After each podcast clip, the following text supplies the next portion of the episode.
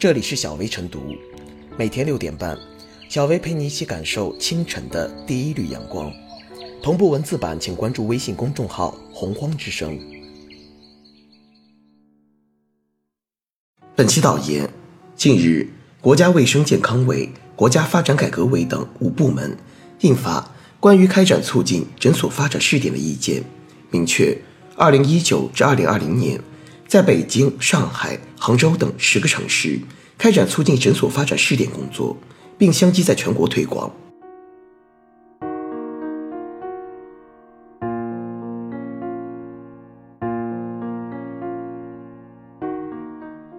医生办诊所，医改的又一次探索。这个意见有两个亮点值得关注：第一个是医生可以兼职开办个人诊所；第二个就是开诊所的硬件。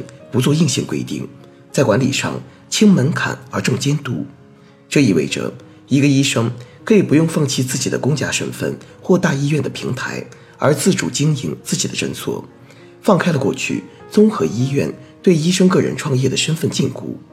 而轻门槛的结果，让前期的投入大大降低，开办的弹性加大，开办诊所变得更加容易。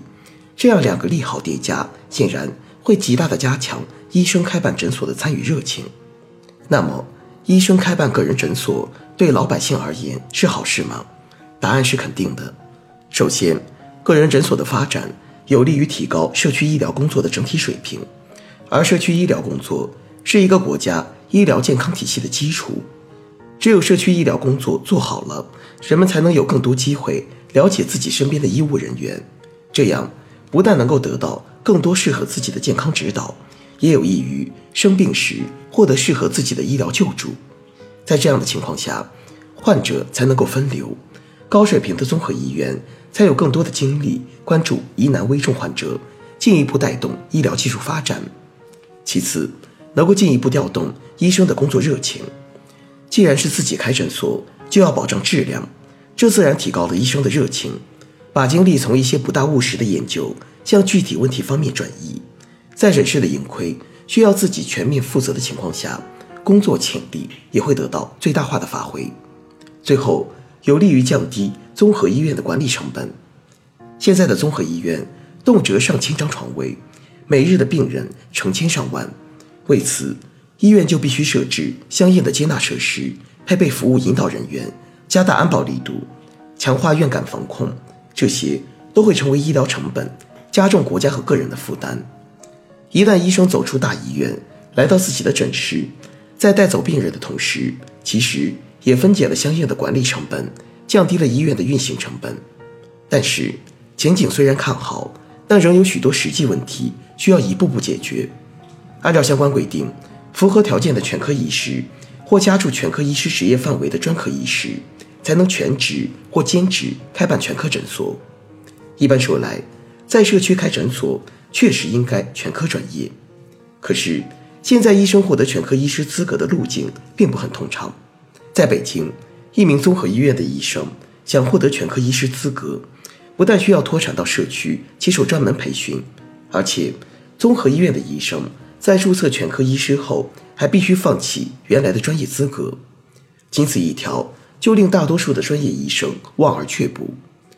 如何让高水平的医生拥有全科资格和技能，就是一个很现实的问题。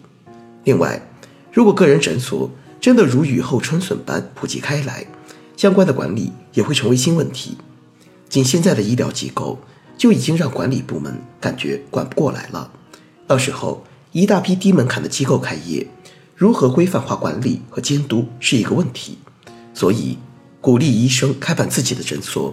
对于我们医疗体系建设是一次有益探索，前景看好，但任重道远。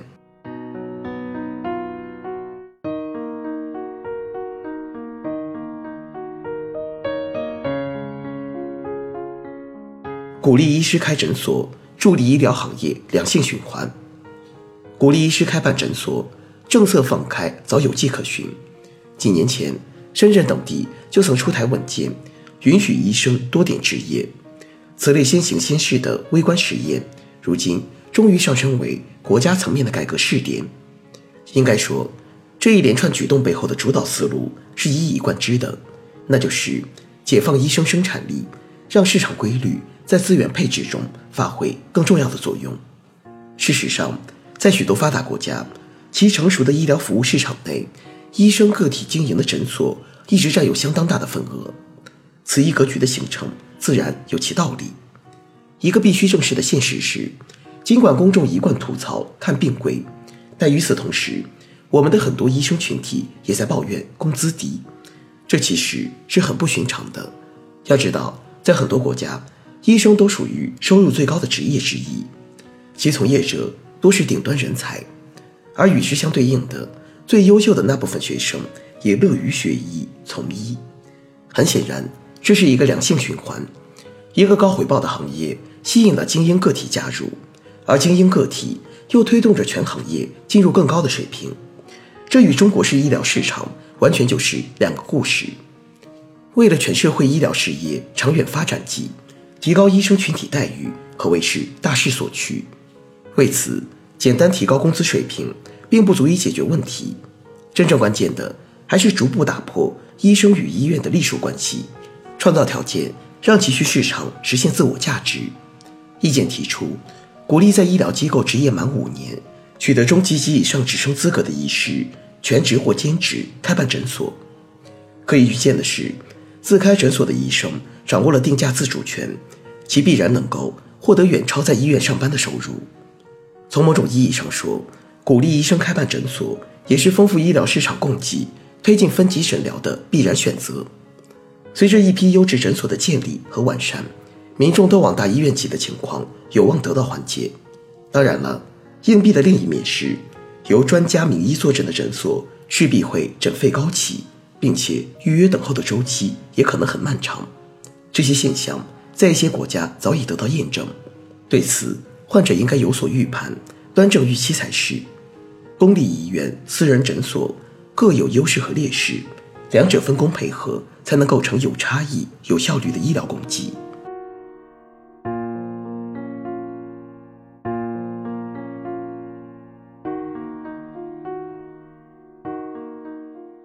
最后是小微副业，医生开诊所受益的是患者，路边随便一家诊所，说不定就有一号难求的名医或专家坐诊。好医生均衡的分布于社会，且医院和诊所都得到兼顾，将发挥出他们更大的作用。拥有开诊所的选择权与自主权，对医生也是福音。开诊所既可以提升医生的社会价值，也可以提高经济收入。医生获得了与职业价值相适应的收入，可以增加职业吸引力。然而，这一政策的利好也并非是患者欢迎、医生愿意就可以实现，还要防止医院在职称评审、绩效考核、评工评奖、社保福利等方面设置障碍等。因此，规则的设计者应秉持多赢思维，让关键各方都能从中获得好处，以此减少这一医改举措的推行阻力。使之尽早成为现实。